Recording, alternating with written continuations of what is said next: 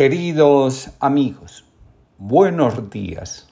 Comparto con ustedes la reflexión del día de hoy titulada La guerra conmigo misma terminó. El Evangelio de Mateo en el capítulo 8 nos cuenta. Cuando era ya tarde, trajeron a él muchos endemoniados y echó fuera a los demonios con su palabra y sanó a todos los enfermos para que se cumpliese lo que fue dicho por el profeta Isaías, que dijo, Él mismo tomó nuestras enfermedades y llevó nuestras dolencias. Carl Gustav Jung y otros grandes maestros señalan que la espiritualidad es autoconocimiento. Para San Ignacio de Loyola, el conocimiento interno de sí nos dispone para servir a Dios sin otro interés y querer que el de hacer su voluntad. Cada vez que escucho estas palabras, de inmediato, viene la imagen de María, que ante el anuncio del ángel no duda en decir, hágase, Señor, según tu voluntad. En un taller de constelaciones, una mujer consultó porque desde hace algún tiempo no hace otra cosa sino sufrir una enfermedad tras otra. Le han trasplantado riñones y pulmones, le pusieron una válvula en el cerebro y otra en el corazón. Había superado un cáncer y ahora estaba sufriendo de fuertes dolores en las articulaciones. Al principio creí que la mujer exageraba. Después me di cuenta del gran sufrimiento que llevaba encima. El alma comenzó a transitar por el dolor, tres meses después de la muerte de su padre, en un accidente habían estado enojados durante muchos años. Cuando ocurrieron los sucesos, el padre la tenía como contacto de emergencia. Ella acudió y cuando llegó, el padre ya había fallecido. Comenzó a lamentarse profundamente por no haber tenido la oportunidad de perdonar a su padre.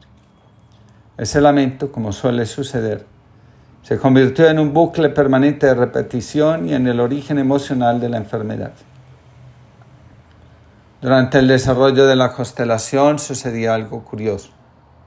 Cada vez que la consultante hablaba de perdonar al papá, el representante de la enfermedad se activaba nerviosamente. Suele suceder que nuestro ego, saboteador de nuestro crecimiento personal, suele dejarnos anclados en recuerdos donde nuestra superioridad moral fue puesta en duda.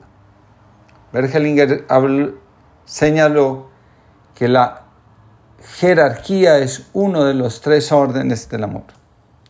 Este orden nos recuerda que los miembros del sistema familiar que llegaron primero tienen prioridad sobre los que vinieron después. En este caso, los padres están primero que los hijos. Cuando alguien que llegó después se pone por encima de quien llegó primero, viola el orden y la relación se conflictúa. Creer que estoy por encima de los padres causa un desorden grave en el sistema familiar. Hace unos días una muchacha decía con rabia, esos señores no merecen ser mis papás.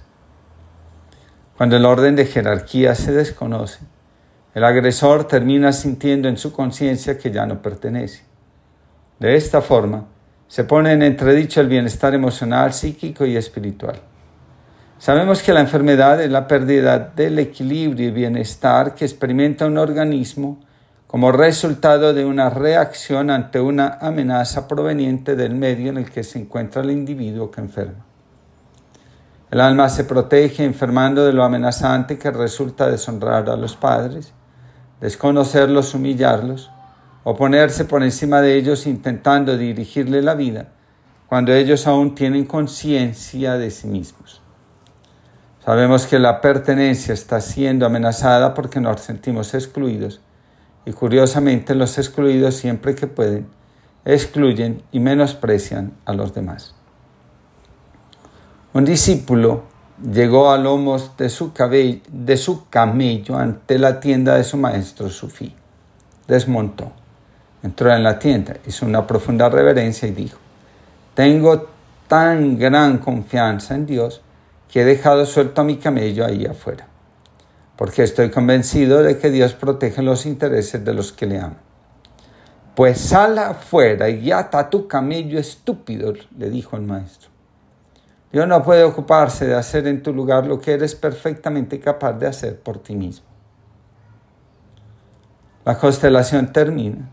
Los participantes encuentran el bienestar y equilibrio cuando la consultante dice al padre, papá fue doloroso lo que pasó entre los dos. Me dolió la distancia. Puse un muro entre tú y yo. Hubiera querido un abrazo tuyo antes de morir. En lugar de reproches, tengo muchas cosas que agradecerte. Sé que comprendes, ahora que estás en el corazón de Dios, lo que aún yo no comprendo. Te amo y me siento orgullosa de ser tu hija. Gracias, papá. Te dejo ir en paz y me quedo con lo mejor que puedo tener de ti, la vida.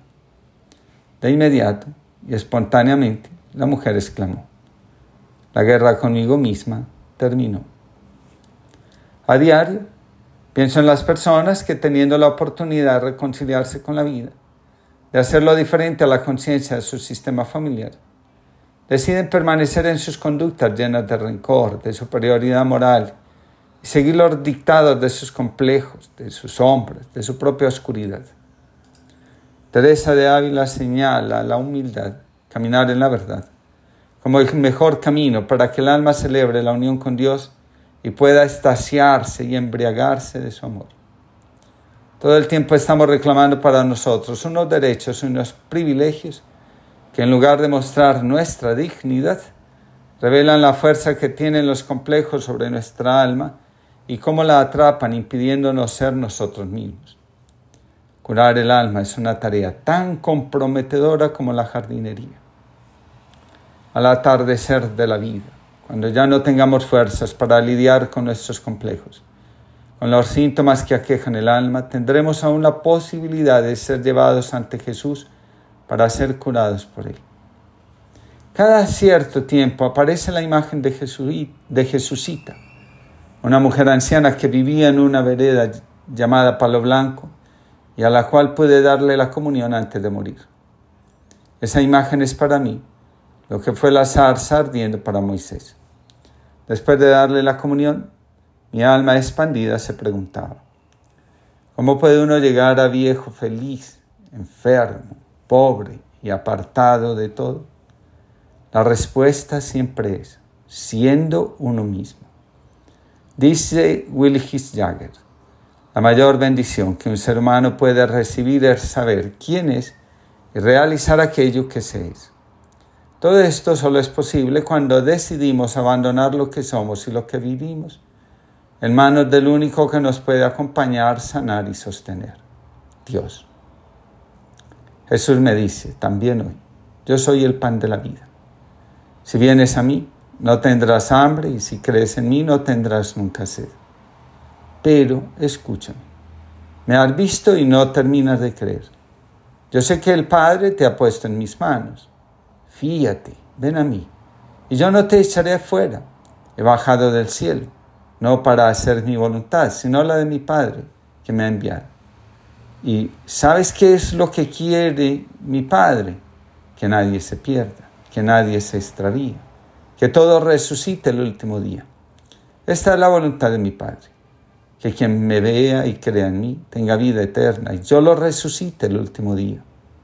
Por eso te digo, mírame ven a mí, cree en mí y vive en plenitud. Adaptación de Juan 6, 35, 40 por Rezando Hoy. Hoy, de manera especial, quiero agradecer a todos los que día a día o semana tras semana han estado escuchando las reflexiones que con mucho cariño e interés cada día elaboro. Esta es la Reflexión 2000. Más de cinco años, de manera ininterrumpida, escribiendo con cada uno de ustedes en el corazón, como el jardinero que cuida a su jardín. Gracias por todos estos años de estar caminando juntos y de permitirme tener un espacio breve en sus vidas cada día. Que a todos Dios nos bendiga y la Virgen nos proteja.